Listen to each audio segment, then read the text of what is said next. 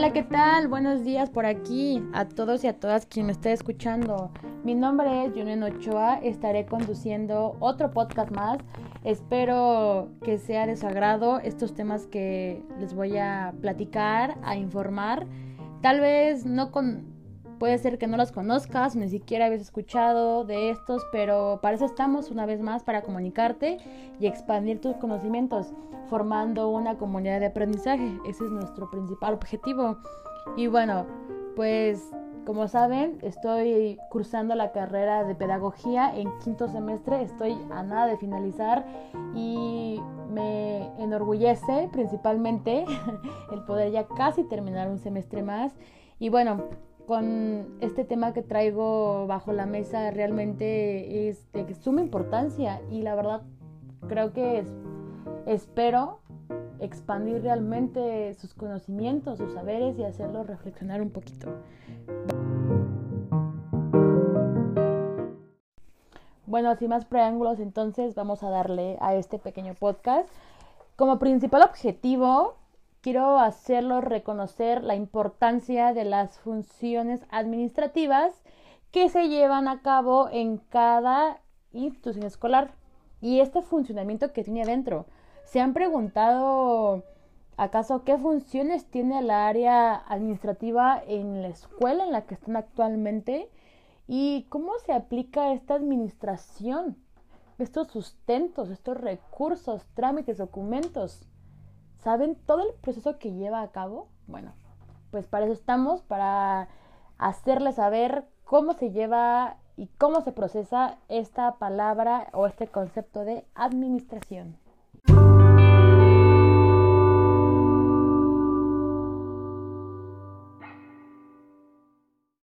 Como lo acabo de mencionar, realmente sabemos la importancia que tienen estas funciones administrativas como este equipo o este apoyo necesario para el funcionamiento de cada institución. Bueno, este proceso administrativo va con la cuestión involucrada, vinculada burocráticamente, ya que nos ayudan a hacer esta base, este sostenimiento de esta institución porque son variedad de elementos que integran la cuestión económica, una visión burocrática, como anteriormente lo dije.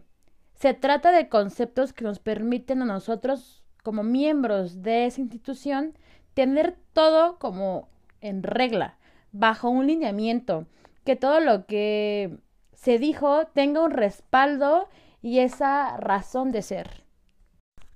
Estas dimensiones, tanto económicas como administrativas, parecieran ser estos elementos que en ocasiones no le damos como tal ese plus, pero son la base de un buen funcionamiento y sin recurso las organizaciones no pueden funcionar completamente. Tomen nota porque eso la verdad es un concepto muy clave. Bueno, citando a Julio Cortázar, diciendo, la realidad está ahí y nosotros en ella, entendiéndola a nuestra manera, pero en ella. ¿A qué se refiere? Puede entenderse situándonos en un contexto de la realidad y nosotros dentro de ahí, como personas sintiéndose uno mismo, únicos. Por ejemplo, no me dejarán mentir, todos los días en nuestra vida cotidiana nos movemos, nos trasladamos en esta realidad. Como dice Cortázar, nos entendemos a nuestra manera, pero seguimos formando parte de esa realidad y deberíamos de enfrentar esos obstáculos que se puedan presentar en base a estas necesidades. Porque de ley siempre vamos a estar ahí. Debemos de ser partícipes de esta realidad. Todos tenemos y conectamos con una misma realidad. Cada persona que conforma una sociedad es diferente. Eso lo tenemos más que claro. Cuando le damos uso a esta realidad desde nuestra propia perspectiva, entendimiento mismo, incluso desde una cuestión cultural que emerge o que está inmersa en la propia organización, en ese punto donde radica la cuestión de la vivencia, esta cuestión en la que dependiendo de los actores que lo integramos en esa organización, donde encontramos a la vista su singularidad, sus necesidades de esa organización muy diferente, que no va a haber otro igual, así como los actores que conforman son únicos. Entonces, con esas características mismas mencionadas, siendo partícipes de este contexto mismo, las instituciones toman aportaciones de sus diferentes miembros conformados. Y bueno, aquí te pregunto, ¿qué tipo de actor o personaje tendrías o tendrás desde tu perspectiva? En este sentido, con base a la perspectiva del autor citado, conforme lo que pude visualizar, pero sobre todo el aprendizaje que se pudo construir a través de su teoría, va a ser muy diferente al entendimiento que yo, incluso tú, ellos, ellas, nosotros pudiéramos tener. Asimismo pasa en los contextos sociales. Lo mismo pasa en las organizaciones. El poder entender que esta dimensión económica habla o sustenta de su propia función en, la toma de decisiones con base a estos recursos de cada organización que se tiene. Al releer estos textos me pude dar cuenta de una gran problemática que surge dentro de estas organizaciones y es la gran falta de recursos. El mayor problema radica en cómo estos recursos se utilizan, cómo se usan, en cómo se determinan para poder distribuirse, Ah, ya sean las prioridades que se tengan en esta o en cada institución. Y sobre todo, ¿qué se va a asignar con ese recurso? Todo esto lleva un gran proceso de planeación. Ese proceso en el cual ustedes de casualidad sabían o llegaron a escuchar que se tiene que reportar cada año y en qué se usó ese recurso. Cambiando un poco el concepto, Recuerdo que mi profesora al explicar este tema abordó la famosa cuota voluntaria. ¿Ustedes saben realmente para qué se utilizaba o qué cubría esta cuota? Normalmente los padres de familia son los encargados de llevar este cargo o de este recurso. Pero ¿qué pasa? Hemos llegado a escuchar que el padre o madre de familia se fue con toda la cuota. En resumen, se lo roban. Porque normalmente estos ingresos la institución no puede tomar el cargo de este uso, recuérdenlo. Yo estaba tan desorientada que yo realmente asimilaba que esta cuota la tomaba el cargo la parte de la institución. Pero realmente no. Realmente no lo tocan, ni lo más mínimo. Qué interesante, ¿no? Yo daba por hecho realmente que esto de las cuotas, pues la institución lo cubría.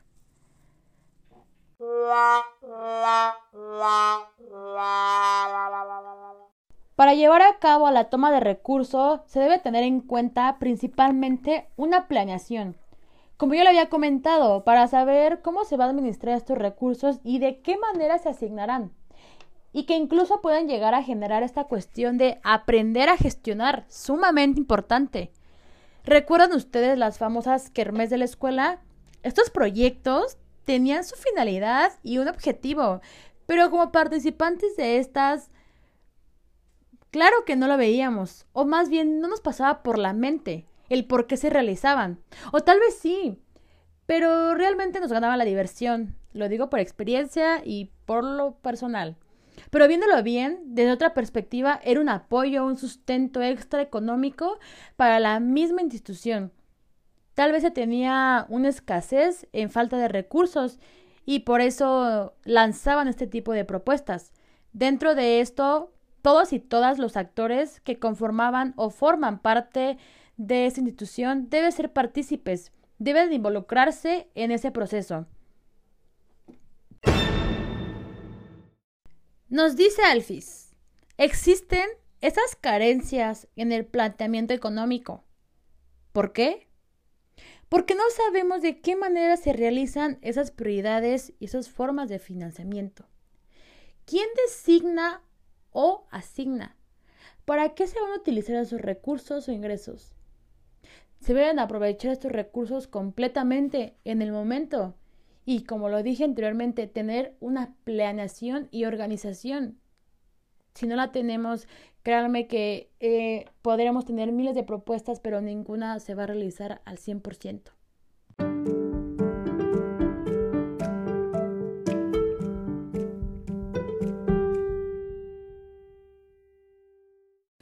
Retomando a Filomena, nos dice, es muy importante que tengamos presente que cada una de las personas que conforman las instituciones tienen una manera de pensar. Yo les preguntaría en una palabra, en un concepto, ¿qué se les viene a la cabeza cuando les menciono institución educativa? Esta pregunta, palabra o frase la comentábamos en la sesión de clase con nuestra profesora. Y es interesante porque entre el grupo coincidimos con el pensar que nos da ilusión este concepto, o bueno, decimos que lo vemos como un espacio físico que conforma la escuela, los salones, la infraestructura, incluso los miembros que lo conforman, ya sea los alumnos, maestros, directivos, la biblioteca, el bibliotecario, pero también abrimos pauta para pensar en la actualidad. En media ola pandémica, esta institución se ve como un espacio físico, pero en casa. Muchas compañeras recuerdo que lo relacionábamos con su cuarto. Inclusive me uno a esa idea.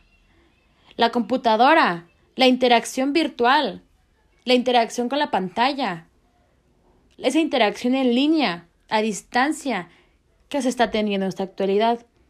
Con su respectiva medidas sanitarias, también podríamos decir, cubrebocas, el antibacterial, es un, un sinfín de palabras o conceptos. En resumen, una comunidad virtual.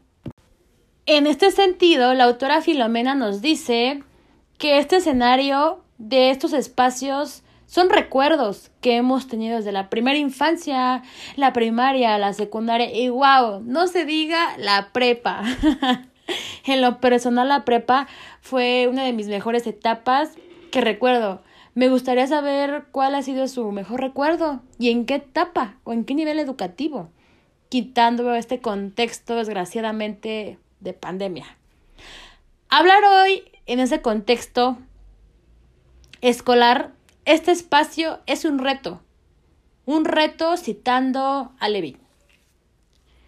Porque una sociedad caracterizada por el uso de las tecnologías digitales aparece de esta forma dominante para poderse comunicar, compartir esta información e conocimiento, investigar, producir, organizarse, pero sobre todo administrarse. Se conoce como una cultura de la sociedad digital. Es importante que nosotros y nosotras siempre veamos a las TICs como esa herramienta de aprendizaje. De hecho, desde hace tiempo se ha querido involucrar hacia la educación. Citando a la misma autora, nos dice, las computadoras en particular se han incorporado fundamentalmente asociadas con la idea de cómo se aprende ante ellas y a través de ellas.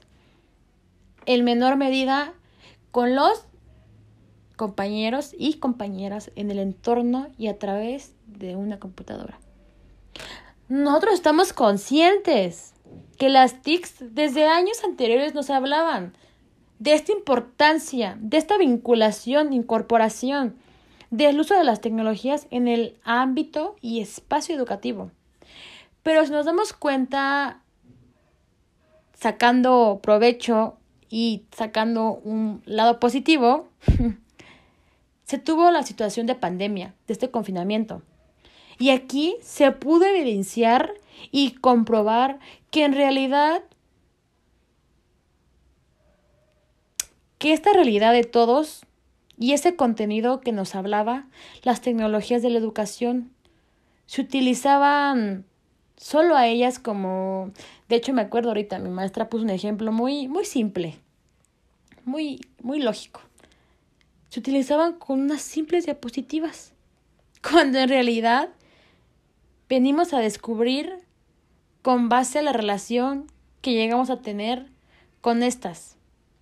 Iba muchísimo más allá, porque en este siglo que nos encontramos, en esta época actual, con la situación de pandemia, las instituciones educativas tienen un gran reto, que es incorporar una profunda innovación que se tiene, para así poder evolucionar en la búsqueda constantemente e insistente de nuevas posibilidades, citando por Filomena. Dentro de esta propia organización nos invita que cada institución tenga esta visión proyectiva, esta visión innovadora, que la educación nos invita a generar estos debates que se, que se realizan y se analizan en las necesidades de nuestro propio contexto. Se trata de proponer, analizar, identificar estas necesidades, no solo educativas, más bien a un nivel social. Argumentar, debatir. Esta dimensión económica y administrativa se ve de qué manera estas dimensiones nos invitan a adquirir todo lo que realmente necesitamos.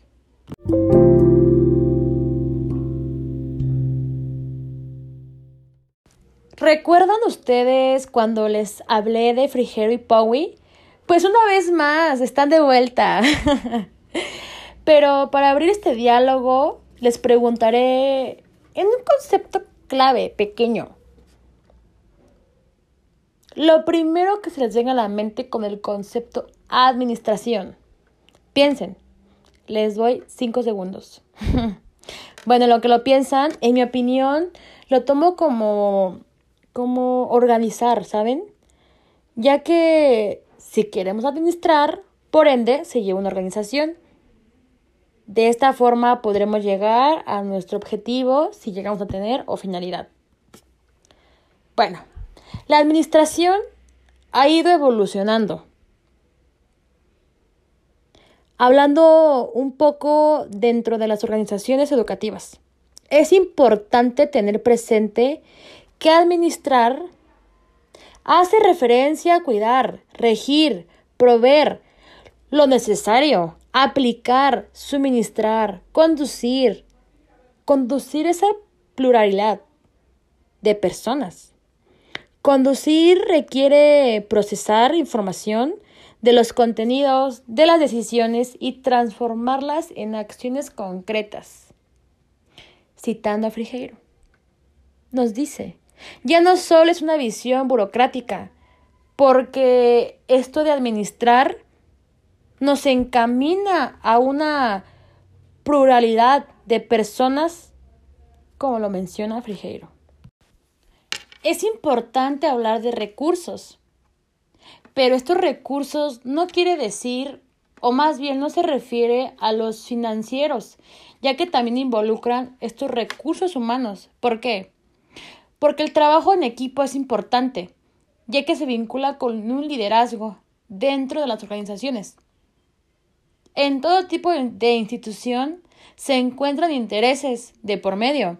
Entre ellos puede ser individuales o grupales. Hay esta necesidad que se enfrenta o presenta una gubernabilidad. ¿Le suena? Esto es para que no haya este tipo de teorías de anarquía, donde todos quieren hacer lo que quieran, o que todo lo que se realice sea un beneficio propio y no en común. Entonces, para que exista este orden y alcance de objetivos en las instituciones educativas, en este caso, es necesario que exista una gubernabilidad ligado con sus respectivas reglas, pautas, límites de convivencia, de organización, de diálogo, porque si no existe una persona quien, quien gobierne, no se podría llevar a cabo un orden. Es importante tomar esta administración como todos los procesos de manera global, requiere de una capacitación, claro, claro que lo requiere, de una orientación, de procesos de comunicación, liderazgo, incluso requiere involucrar una estructura de trabajo y principalmente en equipo. Ya que vivimos en un contexto social en donde nosotros tenemos una perspectiva diferente, pero es importante que aprendamos a medir y a equilibrar. Somos seres sociales por naturaleza, pero estos seres sociales necesitan o requieren una guía. Citando a John Dewey, esta frase da mucho decir. Mi profesora la retomó como, como una relación, el por qué se necesitan estas acciones que nos guían o permitan este equilibrio. Quiero retomar una pregunta que, que aún estoy en proceso de analizar donde planteaba la relación de administración con procesos burocráticos.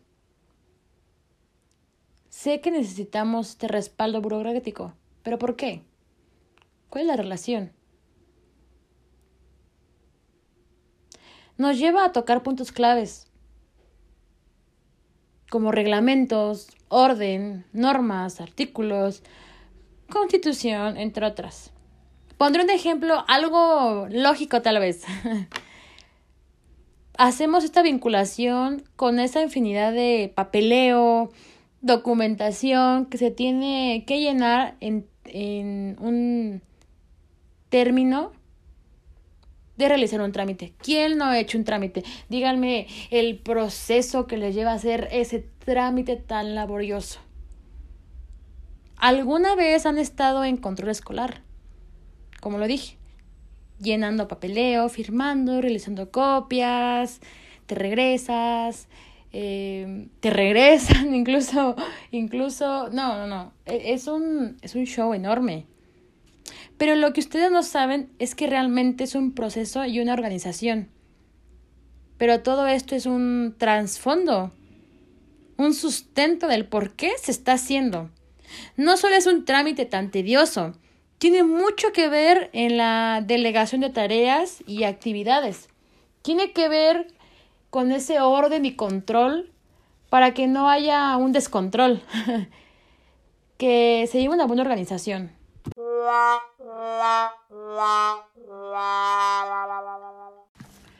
La administración es todo un proceso, incluso Perdón, pero siento que con ejemplos me entienden un poco más. pero este ejemplo me quedó muy marcado. Y haciendo el comentario en clase sobre algo tan simple. Bueno, ni simple, ¿eh? Como docente no creo que sea simple. El otorgar una calificación. El docente hacia el alumno. Esto lleva un proceso, porque se está evaluando no solo el producto contenido, se está evaluando todo el proceso formativo de él o la estudiante. Pero eso tiene su trasfondo de por qué se está otorgando ese pequeño número. Muy interesante, ¿no? Por eso esta vinculación de burocracia. Tradicionalmente las tareas administrativas se pensaban como un conjunto de actividades destinadas a auxiliar las acciones del gobierno, citada por nuestra autora. ¿A qué se refiere? Claro, a estos procesos gubernamentales que se mencionaron. Entonces ahora sabemos que la administración es una práctica de los propios procedimientos y que se están adquiriendo o fueron adquiriendo a lo largo de esos procesos burocráticos.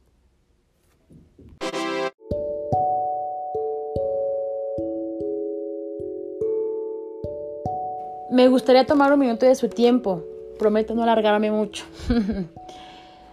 Para ir cerrando ya este podcast, bueno, principalmente quiero agradecer con mucho cariño a mi profesora e orientadora Adriana Rubio, que también forma parte en el área de vinculación en la Universidad Pedagógica Nacional. Quiero darle las gracias por sus excelentes asesorías. Se notaba el esfuerzo que le dedicaba a cada clase y principalmente brindarme ese apoyo a la hora de planificar el cambio en nuestras sesiones, proyectos e incluso de nuestra propia institución. Usted me ha proporcionado constantemente una gran experiencia de saberes en el campo de organización y gestión educativa. Es responsable de este fructífero semestre. Gracias a usted probé, experimenté diferentes herramientas de aprendizaje hasta que conocí esta increíble plataforma para expresarme con libertad de creación. Y bueno, más que nada lo tomo como un proceso y desarrollo que tuve ya que salí de mi zona de confort y busqué soluciones o simplemente me llegué e incluso estoy y sigo en proceso de conocer mis capacidades que uno mismo puede llegar a tener. Gracias maestra. Y bueno, sin dejar un lado, gracias a ustedes, a todas las personas que me llegaron a escuchar. Fue muy satisfactorio el saber que se logró mi objetivo, lograr una gran comunidad de aprendizaje.